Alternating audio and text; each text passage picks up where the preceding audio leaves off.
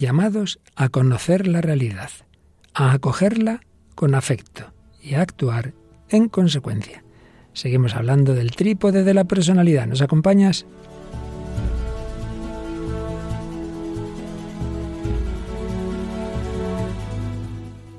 El hombre de hoy y Dios, con el padre Luis Fernando de Prada.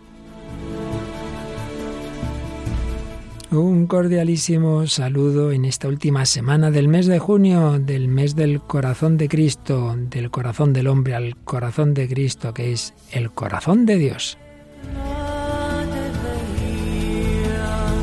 Y el corazón de Paloma. ¿Qué tal, Paloma? Bienvenida una vez más. Gracias, Padre Luis Fernando. Y nada, un saludo a todos los oyentes. Así es, y a todos los, todos los que nos escuchan en otras tierras y en distintas horas, en distintos momentos del día. Y tenemos que decir que se nos pasó un poquito en nuestras redes sociales, en el Facebook, el fijarnos con más detalle en mensajes, esos que llegan ahí, que nos ven así a primera vista, y teníamos unos cuantos ahí de unas últimas semanas, así que vamos hoy a reparar nuestro pecado, ¿verdad?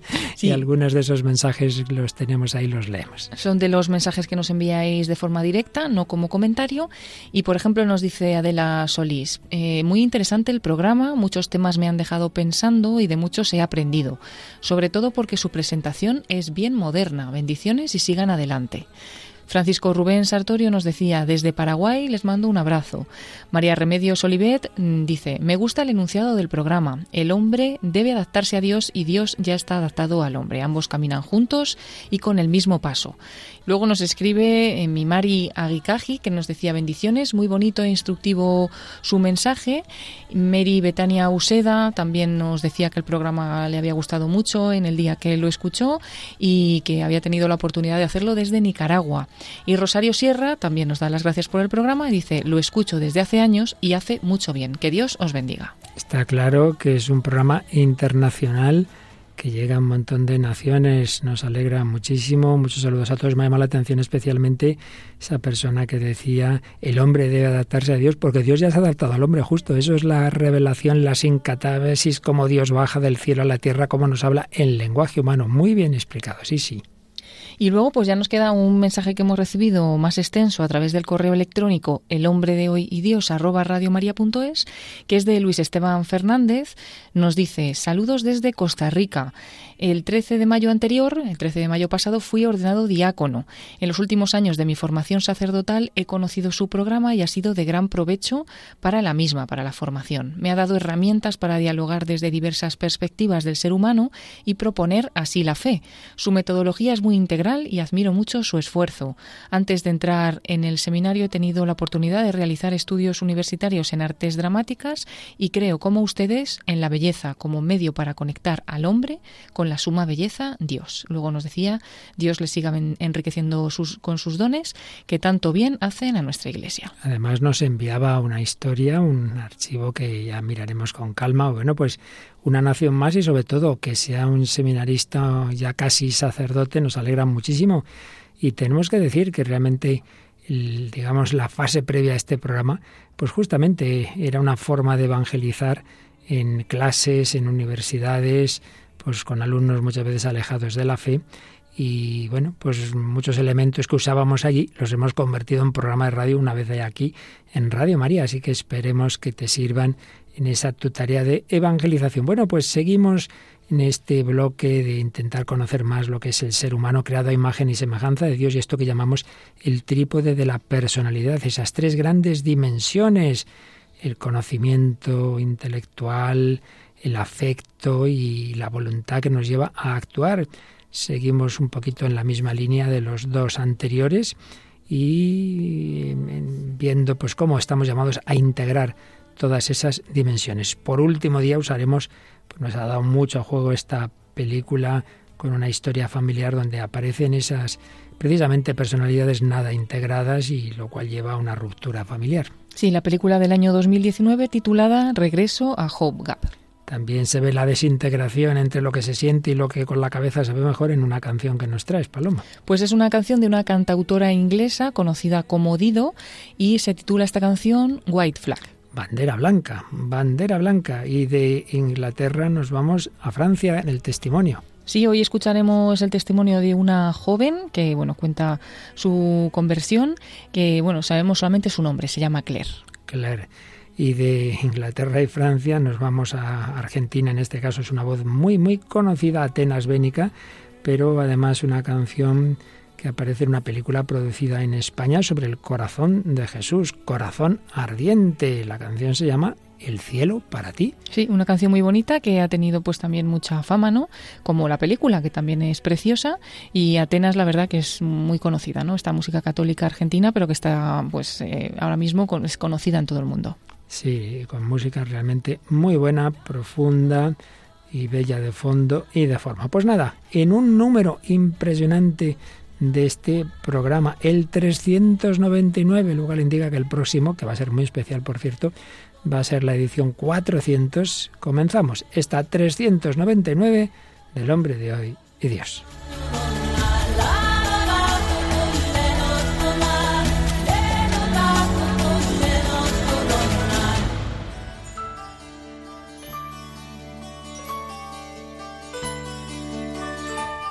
Bien, pues estamos hablando de esto que hemos denominado el trípode de la personalidad entre las muchas dimensiones componentes de este ser tan complejo y maravilloso que es el ser humano. Hay tres muy importantes.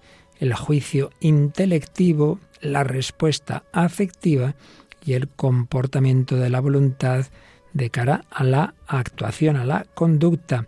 Y decíamos que una persona humana es madura, nunca del todo, pero al menos acercándose a ese ideal cuando el juicio intelectivo corresponde al valor de la realidad, cuando uno es objetivo en lo que percibe. Pero no basta eso, sino, segundo, cuando la respuesta afectiva es proporcionada a ese valor objetivo que el entendimiento ve.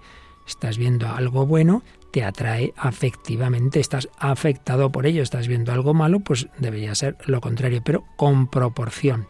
Juicio intelectivo adecuado al valor de la realidad, respuesta afectiva proporcionada a aquel valor y cuando el comportamiento de la voluntad es proporcionado tanto al juicio intelectivo como a la respuesta afectiva expuestas. Decíamos también cómo muchas veces en nuestro mundo se entiende por afectividad, afectos, sentimientos, todo a un nivel como muy superficial, muy de puras emociones, muy de algo que viene y que va. No, no, aquí hablamos es verdad que hay muchos matices en, la afectividad, pero fundamentalmente usando expresiones de quien fue un gran eh, profesor de teología espiritual, el padre Luis María Mendizábal, hablamos de una afectividad honda, la respuesta cordial, personal, cálida, de adhesión que brota del centro de la persona. Y eso, algo profundo en el corazón. No estamos hablando de sentimentalismo, de sensibilidad o de emotividad, todo lo cual puede estar bien, puede tener sus valores, pero que se quedan a un nivel muy superficial. Muy importante el tema de la afectividad, sin ninguna duda. La mayor parte de los problemas psicológicos, dejando aparte ya la, locura en la que realmente uno ya no capta la realidad, pero la mayor parte de los problemas están en el terreno afectivo. Y concretamente muchas veces ocurre que la afectividad se adhiere a determinadas realidades como si fueran algo absoluto. Y aunque uno vea que eso no es absoluto, que eso no es Dios, que esa persona tiene sus defectos, que ese valor no va a llenar la vida, pero como lo siente como algo absoluto, ¿qué pasa? Que hay una ansiedad para no dejar ese valor, para no dejar esa realidad, para no dejar esa persona. La afectividad pone su valor en una cosa que el entendimiento ve que no tiene tal valor y ahí se produce una ruptura de la persona.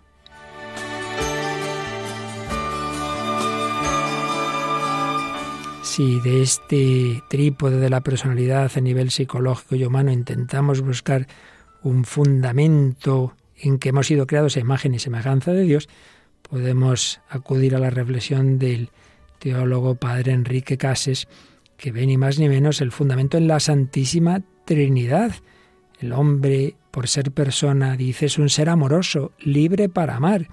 Sin amor, su vida es una frustración, un infierno. La libertad y el amor se exigen mutuamente.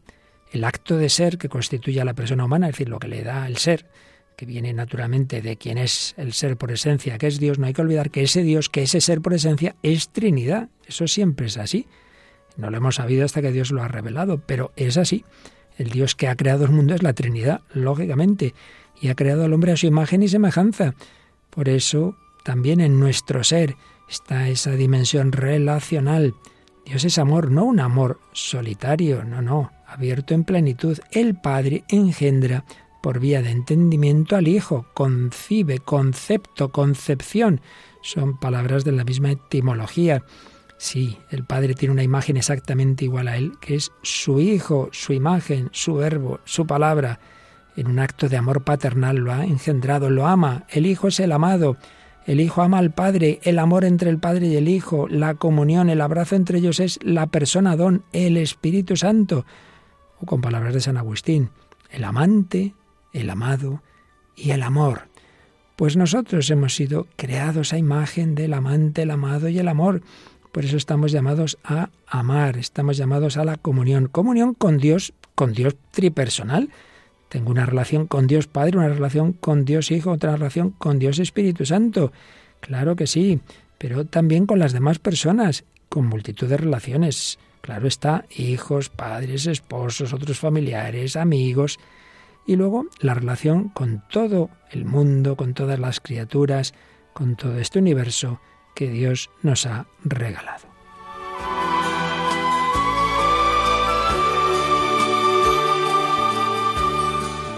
Y aunque esto ya lo desarrollaremos en programas futuros, vamos por lo menos a dejar apuntada la, diríamos, la lectura cristiana de ese trípode de la personalidad. Si hemos dicho que la persona humana es madura cuando el juicio de su entendimiento corresponde al valor objetivo de la realidad, cuando hay un afecto proporcionado y cuando hay una, eh, una voluntad, una conducta, un comportamiento proporcionado a ambos, esto en el cristiano, que debe estar todo él transformado por la gracia de Dios, invadido por el Espíritu Santo, evidentemente también en un proceso de maduración, desde el germen inicial del bautismo hasta la santidad, ya se entiende, pero que realmente la vida cristiana es participar de la vida nueva de Jesucristo resucitado y dejar que sea el quien nos mueva la cabeza del cuerpo místico y su Espíritu Santo, integrando todo, integrando lo humano y lo divino. No es que por un lado yo soy persona humana y luego soy cristiano, ahora desarrollo este valor humano, luego el valor cristiano. Hombre, no, sería como si a un niño dijéramos primero que se desarrolle como lo animal de él, lo animalito, y luego ya como persona humana. Hombre, no, todo va unido. Pues en el ser humano, en el cristiano, todo debe ir unido. No es primero formamos al hombre, sus valores humanos, y luego ya a partir de cierta edad lo hacemos cristiano. No, mal asunto. Y así pasa en nuestro mundo, personas que son cristianas para ir a iglesia, a rezar, a misa, y luego no lo son para la política, para la diversión, para tantas otras cosas. No, no, no, no, no. La gracia nos enriquece todo nuestro ser, nuestra psicología. No solo es un enriquecimiento en el ser, sino en lo psicológico. Pues bien, ¿eso qué implica? Pues implica que el trípode de la personalidad cristiana, su madurez, significa estas tres dimensiones. Primero, una penetración cada vez mayor de la fe en el juicio de la inteligencia, de manera que esa visión, ese juicio de la realidad, no lo hago solo con mi inteligencia humana, sino esa inteligencia elevada por la fe juzgarlo todo con naturalmente a la luz de la fe como Dios. La fe en el fondo es ver las cosas con los ojos de Dios, conociendo a Dios en Cristo y todo en Él. Primer eje, el conocimiento, conocimiento del entendimiento elevado por la fe y los dones adecuados del Espíritu Santo. Segundo eje, hablábamos de la afectividad, una respuesta afectiva proporcionada pues también a nivel sobrenatural si yo digo, Jesucristo ha muerto por mí, me quedo igual de frío, hombre, algo falla. Que mi afecto se acerque a Él. Gracias, Señor, tú has muerto por mí. Cristo está en la Eucaristía, muy interesante. Hombre, pues que tengo ganas de acercarme al Señor. El corazón. Si no es que falla algo, el corazón no está formado. Una respuesta afectiva sobrenatural proporcionada al juicio de la fe, amando a Dios en Cristo y todo en Él. Cristo ha muerto por mi hermano pues lo normal es que yo quiera ayudar a mi hermano, porque en Cristo ha muerto el afecto, el corazón, recordando lo que decíamos antes, que no hablamos de superficialidad, no hablamos de que sienta siempre una cosa maravillosa, eh, que me derrito en la oración, no, puede estar en sequedad, pero el fondo del corazón ama a Cristo, ama a los hermanos.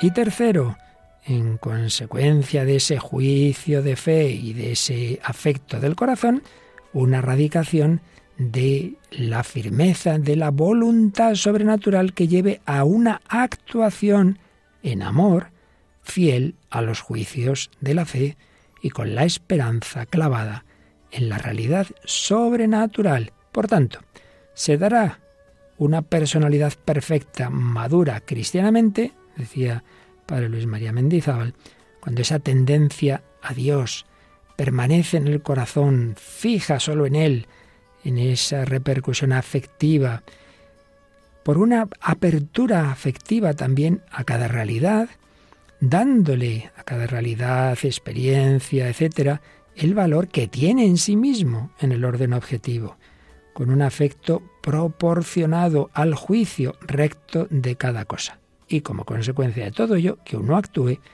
pues según esa visión de fe, según ese afecto del corazón, que nos movamos de cara a lo que el Señor a cada uno de nosotros nos pide, para todo lo cual es fundamental esa afectividad sobrenatural, espiritual, psíquica, orgánica, todo ello, movido por el Espíritu Santo, el Espíritu de Cristo, que forme en nosotros un corazón como el del Señor, corazón de Jesús, haz mi corazón semejante al tuyo.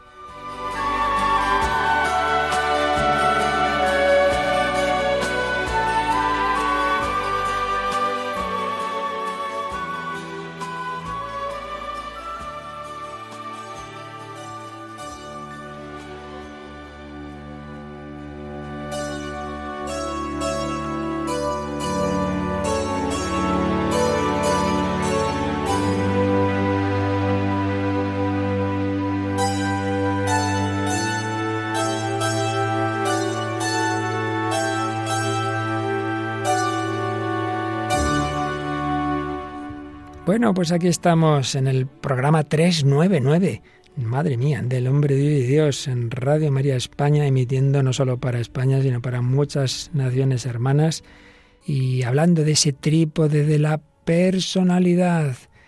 Y ya hemos apuntado, aunque esto lo veremos con más calma más adelante, que lo que es una base humana, pues está llamado también a ser integrado desde la fe.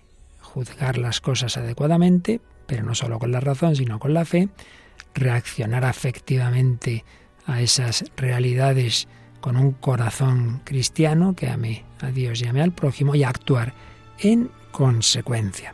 Bueno, pero evidentemente nuestro mundo, por la falta, en primer lugar, de, de, una fe viva en Dios nuestro Señor, un Dios hecho carne en Jesucristo, y luego por tantos problemas familiares y de la educación, de la formación de las personas, que no va precisamente en la línea de esta integración, sino pues en tantísimas ocasiones cada, cada dimensión va por su lado y sobre todo esas heridas tan tremendas que hay cada vez más en las familias, en la infancia de tantas personas, pues hacen que pensemos una cosa, sintamos otra y hagamos otra. Y esto, desde luego, si pasa en muchos campos, quizá de una manera muy especial en las relaciones interpersonales, particularmente las llamadas relaciones de pareja. A mí no me gusta mucho esto porque parece que estamos hablando de los bueyes, ¿no? Una pareja de bueyes. Y en fin, creo que es algo más las relaciones de las personas humanas. Pero bueno, para que nos entendamos. Y bueno, pues vamos a empezar, Paloma, un poquito fuerte en este sentido, con la canción que nos traes, donde parece ser que justamente una chica, pues por un lado dice esto se ha terminado, pero por otro lado no quiere que se termine, ¿verdad?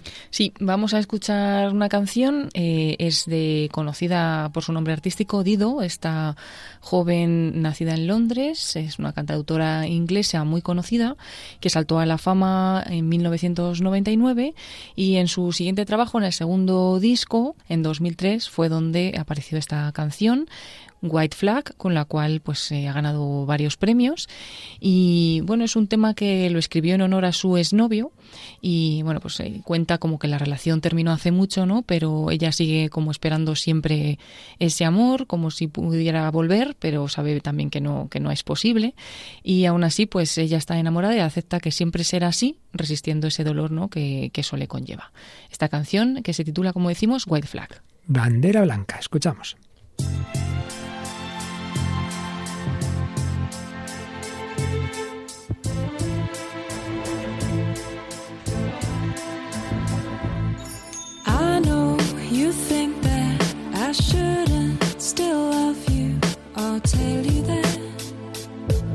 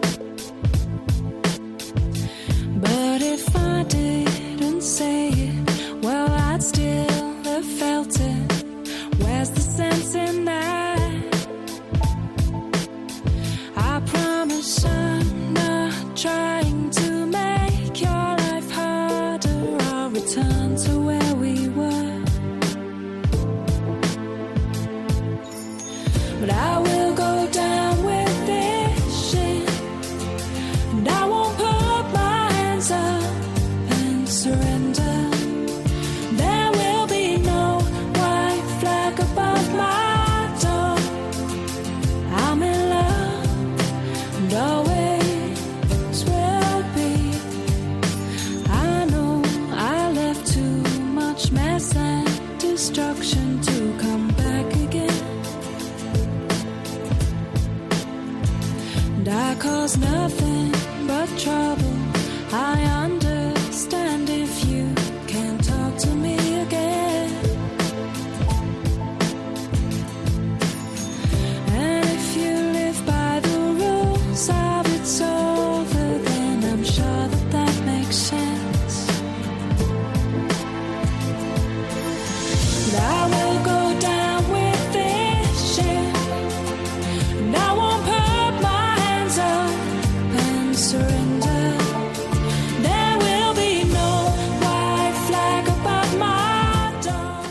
piensas que yo no debería seguir amándote, te diré eso, pero si no lo dijera todavía lo sentiría. ¿Dónde está el sentido en eso? Te prometo que no intento hacer tu vida más difícil o volver a donde estábamos. Bueno, me hundiré con esta nave, no levantaré las manos, no me rendiré, no habrá bandera blanca sobre mi puerta, estoy enamorada, siempre lo estaré. Sé que dejo demasiado desorden y destrucción para regresar otra vez, no he causado nada más que problemas. Entiendo si no puedes hablar conmigo otra vez, y si vives con las reglas de se acabó. Estoy segura de que eso no tiene sentido, me hundiré con esta nave. No, no me rendiré, no habrá bandera blanca.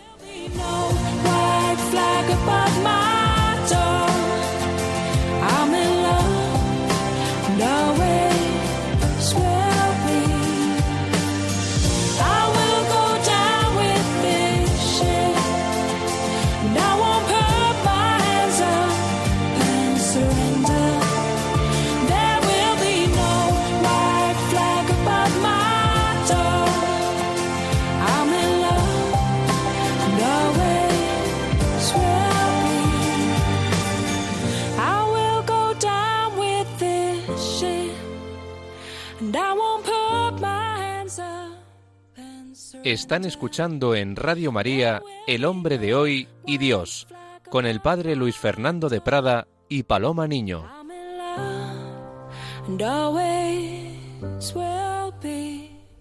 White Flag, bandera blanca de Dido, una canción que expresa esa lucha interior entre el sentimiento y, y la razón que dice esto se ha terminado. ¿Qué te ha parecido? Sí, bueno, la verdad es que había oído la canción, pero tampoco había entendido mucho ¿no? el mensaje.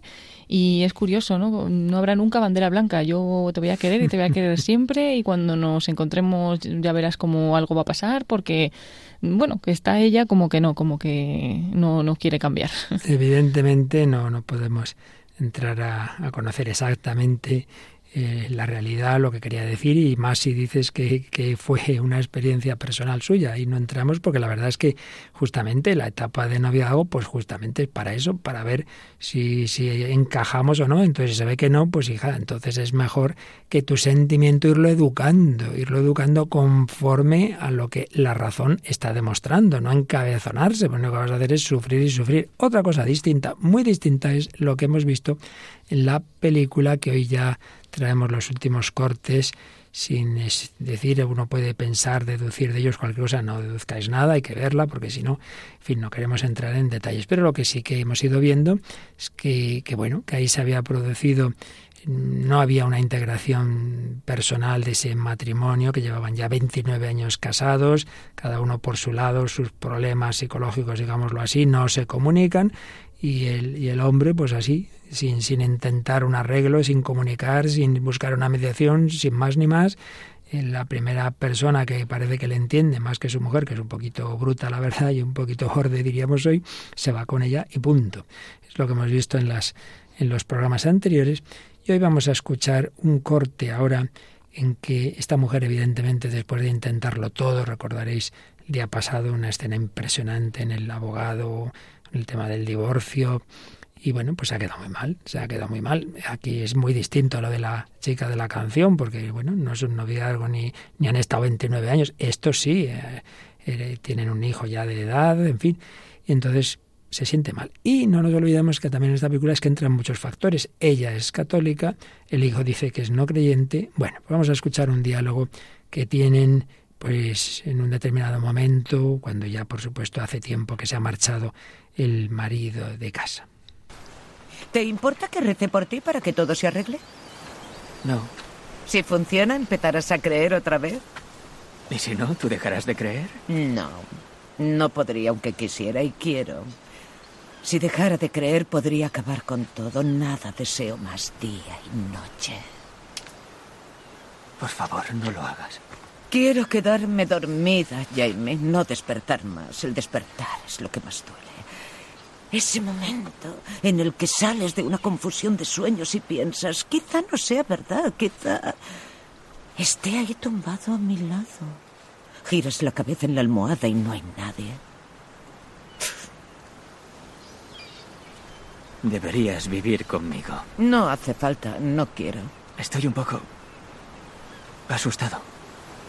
¿Por mi infelicidad? Sí. A mí también me asusta.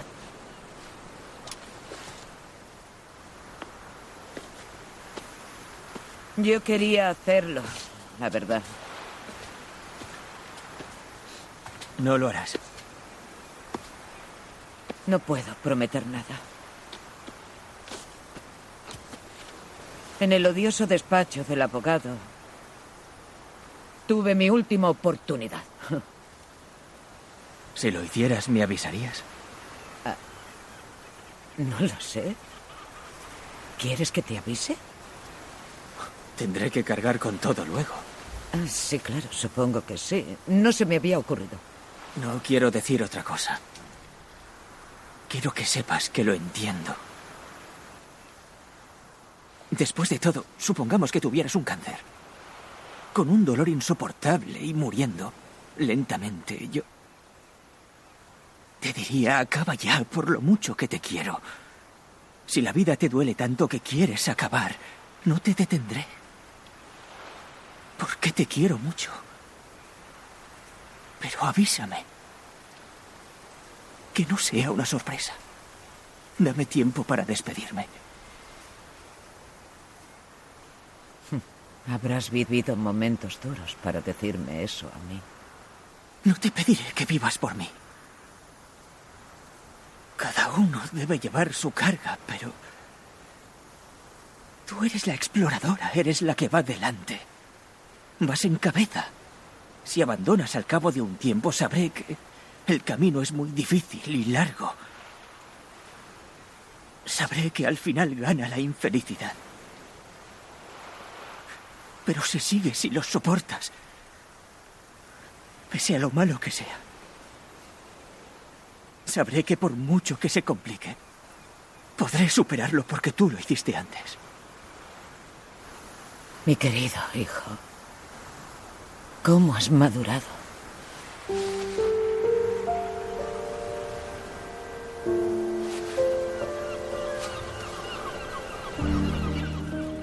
Bueno, pues un corte de la película Regreso a Hope Gap. Tengo que decir que ahora al escucharlo aquí en directo me da cuenta que tiene mucho fondo, más de lo que me había parecido antes y que no solo tiene que ver evidentemente con el tema que aquí estamos tratando, sino con algo tan fuerte y tan lamentablemente actual como el suicidio, el suicidio asistido, la eutanasia, etcétera. Pero bueno, así de primero, Paloma, a ti, a bote pronto, ¿qué, qué te ha sugerido? Bueno, eh, se ve también ¿no? que ella es creyente, por eso dice, si no tuviera fe acabaría con todo, como que es un poco lo que le mantiene, su fe, pero también dice, no te aseguro que, que no vaya a ocurrir ¿no? el suicidio, porque al final ella pues está, está mal. ¿no? Y bueno, me llama la atención el hijo, porque en un primer momento le dice, estoy asustado por ti, estoy preocupado, pero luego por otro lado le dice, si vas a hacer algo, si te vas a suicidar, le está diciendo ¿no? entre líneas, avísame, déjamelo dicho y demás, y bueno como que la entiende, ¿no? Eh, se pone en, su papel y llega a intentar entender ese, esa situación que está viviendo ella, pero luego al final lo que le dice es como para sacarla de, de, ese atolladero, porque le dice, tú vas delante de mí, si yo te veo que tú abandonas, pues pensaré siempre que es que no hay nada que hacer, que cuando lleguen los malos momentos, pues es que al final siempre gana la infelicidad, ¿no? Pero que si tú vas delante y tú lo superas y sigues adelante, a pesar de todos los problemas y dificultades, pues sabré que pase lo que pase, yo siempre también, también podré superarlo, ¿no? Entonces al final ahí le está como ayudando a seguir adelante también. Sí, sí, sin duda. La verdad es que da para un buen debate. Bueno, yo por un lado, mmm, lo primero que me ha venido a la mente es, hombre, está muy bien, claro, bendito sea Dios, que la fe la mantiene, pero claro, sería un poquito un ejemplo de esa disociación que decíamos antes. Eh, con la cabeza, la cabeza iluminada por la fe, no debe uno disponer de su vida, ciertísimamente. Es la, tu vida está en manos de Dios. Pero, por otro lado, me siento de tal manera que eso me parece una carga, que Dios me pide algo insoportable, Dios me pide que yo viva y tal. Ahí hay algo que falla. Ahí hay algo que no está bien integrado. Hombre, si Dios te da vida y no te la está quitando, y Dios quiere que seamos felices, algo hay que trabajar ahí en esa persona para que, aunque sea con esa cruz, que eso es evidente, que de repente se le ha ido el marido, bueno, sí, pero que hay motivos, otros motivos que pueden hacer vivir la vida, encontrar gusto a la vida, claro que sí, no, no. ¿Qué pasa? Que si esa persona no existiera, tú no, no habrías sido feliz. Puede uno, puede uno. Y por supuesto, contando con el Señor y contando con los demás. Por eso, claro, lo primero que le dice el chico, vive conmigo. Mm. Claro, una persona está mal, se queda sola, dando vueltas a su pensamiento. Mal asunto. Entonces, en esos momentos, pedir ayuda. Ayuda familiar, si hace falta, ayuda profesional. Y yo creo que podemos hacer un paralelo, Paloma, cuando él dice, si tú tuvieras un cáncer, un sufrimiento insoportable, querría que acabaras con tu vida. Un momentito, que existen los cuidados paliativos. Pues análogamente, lo estás pasando muy mal, existe un cuidado paliativo psicológico, espiritual, familiar, pero la salida fácil vale, nos cargamos a este, le inyectamos no sé qué porque tiene un cáncer muy fuerte, no, no, le aplica el cuidado paliativo, le sube la dosis de la morfina, de lo que sea, si como consecuencia de eso no buscada muere, eso es otro tema, eso, es verdad que se puede hacer, pero lo que no puedes hacer es, ala, por la vía rápida. Yo creo que hay un paralelo, ¿verdad?, entre las dos circunstancias. Sí, de hecho él también pues la utiliza, ¿no?, esa comparación y aunque no lo ve no lo ve tan claro no porque sí que dice ahí sí que ve que si está sufriendo pues acabamos pues pues no no existe también lo que tú le estás ofreciendo en, en este caso no la compañía y demás y luego bueno pues otra cosa que aparece clara en esta escena y que vale repito también para otras circunstancias semejantes es que nuestra vida repercute en los demás si yo veo que tú tiras la toalla, pienso que ganado la infelicidad. Pero si veo que sigues, entonces pienso que yo podré superarlo. Entonces tú no puedes pensar solo en ti mismo. Tú no te has hecho a ti mismo, tú has recibido tu vida, tu educación y todo lo que tienes por muchas personas y generaciones y sociedad, no solo tu familia, profesor. Hombre, pues también tu vida puede influir positiva o negativamente en los demás y por eso, como sabes, muchas veces se ocultan los datos del suicidio precisamente para que no produzcan un efecto llamada. Sí, claro, porque si es lo que, lo que estás viendo, pues pensarás que, que es lo mejor, ¿no? Y, y, bueno, realmente él ahí tiene una muy buena idea, ¿no? En decirle eso, yo te, es que te estoy mirando a ti, o sea, y no solo yo, sino mucha gente, ¿no? Eso es. Entonces, tú piensa también en, en los demás a los que puedes ayudar. Pero yendo ya al tema central de este programa y en el que estamos ahora, pues hay que intentar que el afecto eh, corresponda a lo que nos dice la razón, y en este caso la razón iluminada por la fe. Hay que buscar motivos que nos hagan, a pesar de los problemas, del sufrimiento del abandono cierto que ha sufrido esta mujer, a pesar de todo, oye, hay más motivos que pueden hacer que tú estés feliz. ¿Y por qué no, por ejemplo, buscar ayudar a los demás?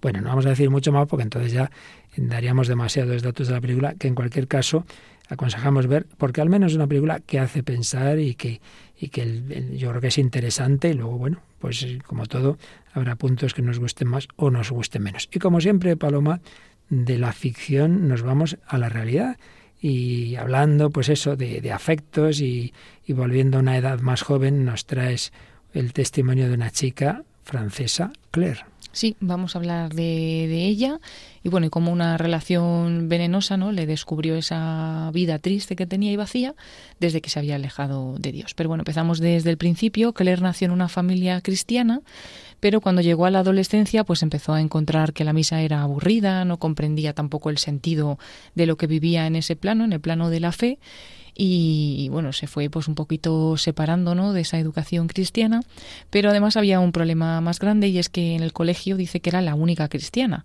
Dice Claire, me di cuenta de que era imposible conciliar la vida de fe y la verdadera vida en el mundo. Así que nada más empezar el bachillerato, quise hacer también mis propias experiencias de la vida. Y me dije, voy a hacer lo que todo el mundo y tal vez eso me haga feliz. Entonces dice que empezó a salir con chicos, a fumar, a beber, que le gustaba mucho ir de fiesta.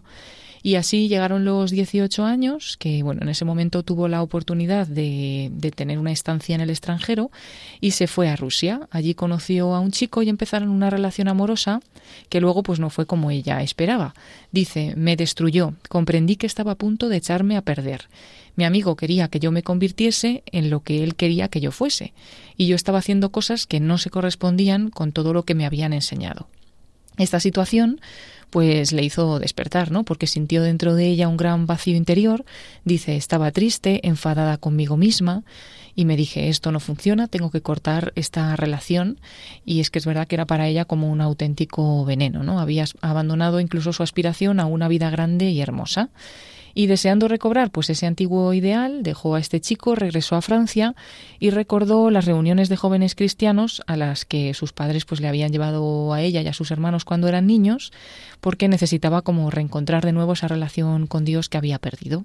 Dice que al llegar le impactó sobre todo la alegría de aquellos jóvenes de su edad y sobre todo que estaban totalmente en el mundo, ¿no? Al mismo tiempo que vivían sin complejos, una gran fe auténtica, alegre, pero estaban también en el mundo, una cosa que a ella pues le había parecido que no se podía compaginar.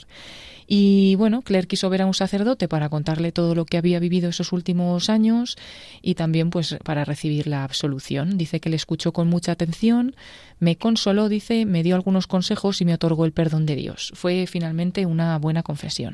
Salí de aquella reunión con un sentimiento de paz y sobre todo de alegría por formar parte de la familia de los cristianos, hombres y mujeres que aman a Cristo y creen que vive hoy entre ellos y quieren seguirle.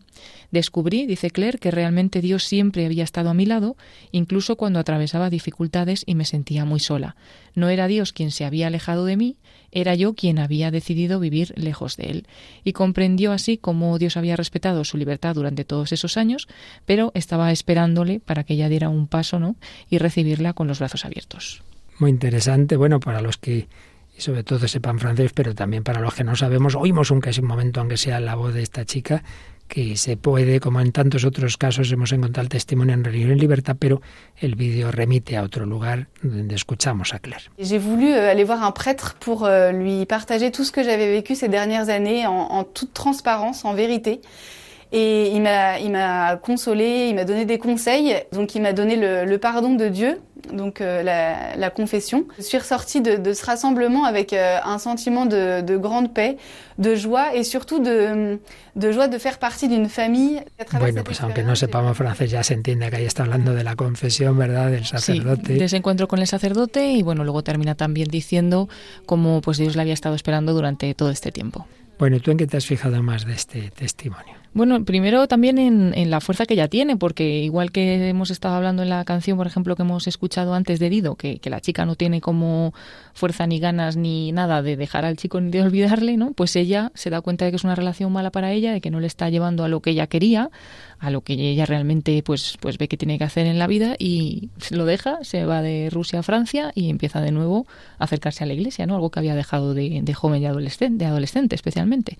Entonces, bueno, como tiene esa fuerza, como ve la, la decisión que tiene que tomar, la toma y, lo hace, ¿no? La verdad que sí que la veo como muy centrada, ¿no? En esto que estamos hablando del trípode de la personalidad para ver lo que realmente le conviene, cuál es la realidad que está viviendo y hacer lo que tiene que hacer. Pero fíjate, sí, sí, pero antes le había pasado lo contrario. Yo me he estado fijando, porque como siempre nos pasa al oír aquí las cosas ya después de haberlas mirado un poquito antes, es donde uno muchas veces cae en la cuenta, ¿no? Cómo se había producido una desintegración en ella. ¿Por qué? Porque por un lado fue educada en la fe, iba a la misa y tal, pero lo típico le aburre. Es decir, con la cabeza dice, esto es bueno, pero yo aquí no siento nada, esto para mí es un rollo. Y por otro lado, está disociada porque está esa fe que ha recibido y luego el mundo. Entonces sus amigos tal se lo pasan bien. Y entonces, bueno, pues lo que decíamos antes, no hay una integración de lo humano y lo cristiano. De ahí la importancia de lo que descubre al final, de con otros jóvenes poder vivir en el mundo si no tienes vocación religiosa, vivir en el mundo como un joven que sale también, que trabaja, que ríe, que, que, que, sí, que todo eso bien hecho se entiende, con mucha alegría, porque si no, la gran tentación por donde nos engaña siempre el maligno es presentar la vida cristiana como una cosa aburrida que hay que hacer, como si tú fueras una monja, un monje, y en cambio nosotros nos lo pasamos bien. Entonces cae en esa tentación. Y justo al revés, dice, me destruyó, me destruyó. Y ahora fíjate lo que llega a decir, estaba yo haciendo, este chico me obligaba a hacer lo contrario de lo que ella en el fondo había recibido, de sus uh -huh. principios. Una disociación tremenda, pero ya no solo dentro de ella, sino obligada. O sea, se pierde totalmente la libertad. Uno sí. cree que va a ser libre, ¿verdad? Como el hijo pródigo, y sí, sí, acabas esclavo de, hasta de los cerdos, ¿verdad? Pero como al volver a casa, al volver a Jesucristo, le llama la atención, como tantas veces hemos visto en muchos testimonios, la alegría de esos otros jóvenes. Sí, en ese momento cuando, cuando vuelve, ¿no? Pues eh, queda impactada porque es justamente lo que ella tampoco se esperaba, ¿no? Sino que seguía recordando a que, pues aquellas misas que le aburrían o aquello y entonces pensaba que iba a encontrar otra cosa. Por eso, y esto creo que es muy importante de cara a la educación, los que tenéis hijos, eh, adolescentes, jóvenes, bueno, y para todos en el fondo, qué importante es no reducir la fe, y de esto ya hablaremos en próximos días, pues eso, una especie de doctrina, simplemente aprender de memoria verdades, un catecismo meramente memorizado con los valores que tiene ello, pero quedarse solo en eso tiene un gravísimo peligro, sobre todo para los jóvenes, porque uno puede decir, bueno, esto está muy bien, pero esto no me da la vida. Yo necesito algo que llene mi corazón y por eso el principal consejo para que uno no sea aparte de lo que ha recibido en la infancia es que viva la fe con chicos de su edad, buscar esos grupos de adolescentes, de jóvenes, porque ahí se hace un poco todo. Sobre todo, pues cuando se hacen, ¿verdad?, convivencias, campamentos, que de esto me parece, Paloma, que tú sabes mucho. Uh -huh. En un campamento no estás todo el día rezando, se hace de todo, pero también se reza. ¿Tú qué dirías de este, eh, aconsejarías por tu propia experiencia este tipo de actividades y grupos de adolescentes, de jóvenes, etcétera? Sí, sí, claro, también por lo que he conocido, ¿no? O los niños incluso de aquí de los programas infantiles, cuando se han incorporado a grupos juveniles y demás, pues al final les ayuda mucho porque una cosa es lo que han vivido en casa, pero el verlo también reflejado en otros compañeros de la misma edad y todo vivido en un ambiente pues normal, vamos a decir, ¿no? Pues si es en un campamento es en la naturaleza haciendo juegos y si es en la parroquia también puede ser en alguna salida que hacen o no solamente en los momentos de rezar, sino que está como integrado en toda la vida, ¿no? La integración es eh, de fe y vida, eso que han dicho los últimos papas de que el drama de, la Iglesia en nuestro mundo es la separación de la fe y la cultura y sobre todo en el mundo juvenil. Puede uno recibir eso, una formación en familia, en la parroquia, y luego es tan distinto, está tan en otras órbitas lo que vive la mayoría de, de, de, la juventud, y no solo de la juventud, que si no se ayuda a encontrar esos ámbitos, y luego también, y así como es tan necesario, grupos de niños, de jóvenes y tal, también yo creo que hace mucho bien esos otros encuentros en los que a la vez que tienen su espacio por edades, luego ven pues matrimonios, otras familias, porque si no pueden pensar, bueno, es que mi familia es muy especial, somos gente rara. Oye, que hay otras familias. Uh -huh. Y mira que hay eh, modelos de matrimonios que viven esto, ¿verdad? Entonces que se vea que la vida cristiana no es una vida es rara, especial, que repito, algunos tienen una vocación especial, pero la mayoría a vivir el trabajo, a vivir la familia, a vivir el matrimonio, a vivir la diversión sana, a vivir todas las dimensiones, pero movido por el amor de Cristo y de la Virgen y de los demás. Así que ese es el ideal de la integración. Bueno, pues vamos a oír un ultimísimo corte ya. Despedimos hoy esta película, Regreso a Hubcap, de, de, este, de, este, bueno, de esta historia. Y aquí vamos a escuchar al hijo, que está con dos amigos, porque recordemos que la madre eh, escribía poesía. Entonces, bueno, pues eh, yo creo con la ayuda del hijo, eh, ha creado una, una web en la que pone determinadas poesías para cualquier circunstancia, para poder ayudar a personas que están pasando por un determinado momento. Bueno, no decimos más, pero escuchemos este corte, este diálogo entre el hijo de este matrimonio roto y dos amigos. Se titula Yo he estado aquí antes. Escribís en la barra de búsqueda. Lo que sea. Amor, vida, muerte, lo que queráis. Otros pensaron en ello hace mucho. No eres el único. Quizás logres salir adelante. Es lo que quiero oír. ¿Cómo salir adelante? ¿Quieres esperanza? Tenemos esperanza. No digas que la lucha fue en balde. El favorito de mi madre. No digas que la lucha fue en balde, que el esfuerzo y las heridas no sirven de nada, que el enemigo no ceja ni desfallece y que todo permanece como estaba. Pues aunque las olas cansadas rompan en vano sin que parezcan ganar aquí un palmo, a lo lejos, en calas y ensenadas, temprano avanza en silencio el mar calmo. Y no solo en las ventanas de levante entra la luz cuando amanece. Enfrente, el sol asciende lentamente. Ilumina el poniente y la tierra resplandece. No digas que la lucha fue en balde. Bueno, pues una de las razones por las que debemos pensar, y sobre todo si tenemos fe en la providencia, que nada es en balde, tampoco los sufrimientos, tampoco circunstancias, rupturas dolorosas, etcétera, es que la persona que ha sufrido luego va a tener una especial capacidad de empatía para entender y para ayudar a otros. Entonces, por ejemplo, una poesía como esta puede dar esperanza a personas en un momento malo. El sufrimiento pues nos madura y nos hace ser comprensivos con los demás y sobre todo ese tipo de sufrimiento psicológico que puede llevar a una persona desde la desesperación a la depresión, a eso, a no tener ganas de vivir. Yo creo que si no se ha pasado por ese tipo de noches oscuras, es difícil entender a las personas en circunstancias semejantes, ¿no te parece? Sí, y bueno, aquí la verdad es que se ve como que ella mm, lo ha vivido y así lo muestra en la, en la poesía y sobre todo, bueno, pues lo que ella dice, ¿no? La, eh, las heridas no son en vano y demás, pues bueno, es verdad que si tú no lo, lo, lo, sabes por experiencia, pues igual te parece que tienes un problema o una herida o un sufrimiento y que no sirve para nada. Pero si realmente ya has pasado por ello y lo has ido viviendo y, lo, y has visto que se puede salir, y no solo que se puede salir, sino que han servido para algo, que todo tiene su valor, pues, pues bueno, y aquí se ve como ella pues escribe esa poesía también desde la experiencia. Ayudas, por un lado, a uno mismo a madurar en su vida, por supuesto, cristianamente ayuda en la cruz a purificarnos y a unirnos a Dios, el Hijo de Dios hecho hombre, que pasó por la oscuridad, que pasó por la angustia, que pasó por Gesemaní, que sintió lo que decía el Salmo, Dios mío, Dios mío, ¿por qué me has abandonado? A uno mismo le ayuda, colaboras a la redención del mundo, pero ayuda a ayudar, a que puedas entender, a que puedas comprender, a que puedas ponerte en el lugar del otro y a entender al corazón de Cristo. Si lo pasamos mal, ¿qué, qué será lo nuestro comparado con esa angustia de todo el mal del mundo eh, depositado en el corazón de Cristo, en ese huerto de los olivos, en esa tristeza mortal que dice Jesús a sus apóstoles, en esa cruz, en esa desolación.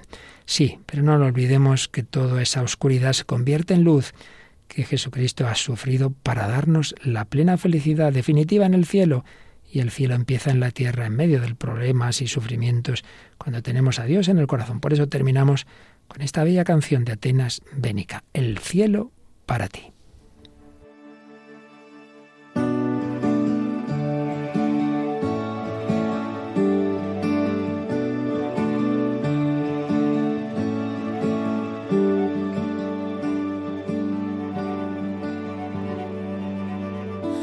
Aquí está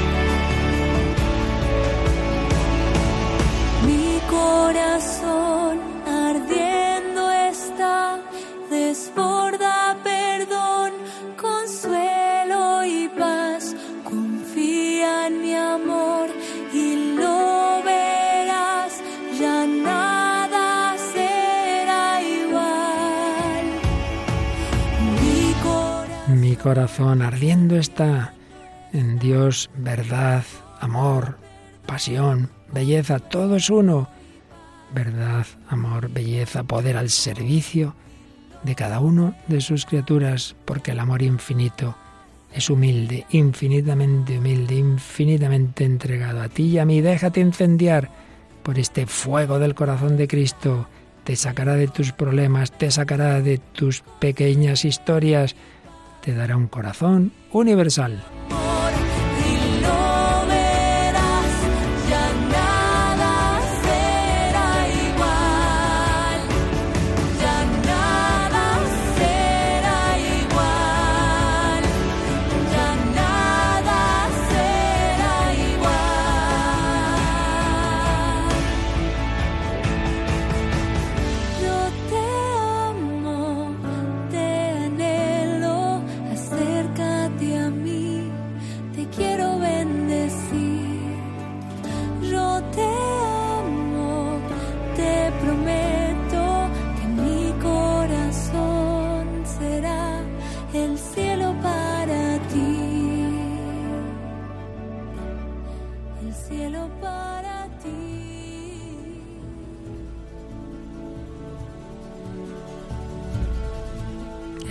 Cielo para ti y el cielo para nosotros. Esperemos que para nuestros oyentes nos lo pasamos bien aquí con el Señor, viendo lo que Dios hace en los corazones y viendo en todo reflejo de su amor, de su verdad, de su belleza. Bueno, y la semana que viene el programa 400, Paloma, va a ser especial, esos programas que de vez en cuando hacemos totalmente testimoniales eh, habíamos dado ya un anticipo de una historia y que la vamos a oír en vivo. Sí, contamos un poquito en los programas pasados sobre el testimonio de Máximo y Lourdes, pero claro, eso no tiene nada que ver con tenerles aquí en el estudio y que nos cuenten él su testimonio, que será lo que pase el próximo día. Esa historia fuerte de hay menudo problema matrimonial tenían Máximo y Lourdes, qué situación tan difícil que casi todo el mundo hoy día hubiera tirado por la borda ese matrimonio y no fue así.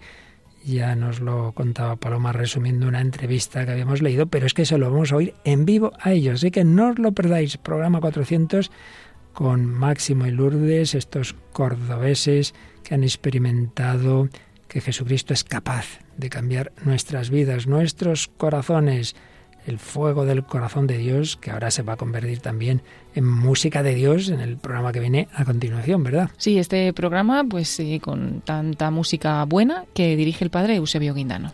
Radio María España a continuación esa música sacra dirigido por este sacerdote. El próximo, la próxima semana en nuestro programa 400 la entrevista a Máximo y Lourdes y siempre esperamos vuestro contacto, vuestros comentarios, vuestra comunicación. Sí, o bien a través del correo electrónico el hombre de hoy y Dios arroba radiomaria.es o bien a través de Facebook buscando este programa, pues por el mismo nombre, ¿no? El hombre de hoy y Dios y ahí nos encontráis, nos podéis seguir también en esa página para recibir las notificaciones de lo que vamos subiendo y también pues nos podéis hacer vuestros comentarios o los mensajes directos que bueno, prometemos que lo vamos a vigilar un poco mirar más. un poco más.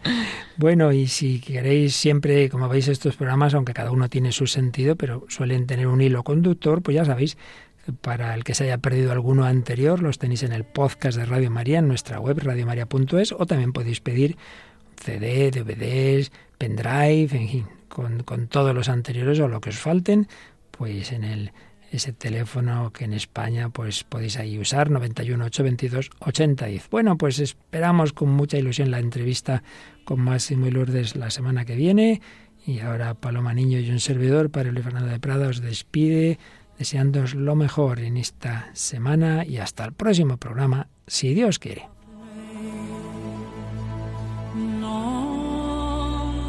Así concluye El hombre de hoy y Dios, un programa dirigido en Radio María por el Padre Luis Fernando de Prada.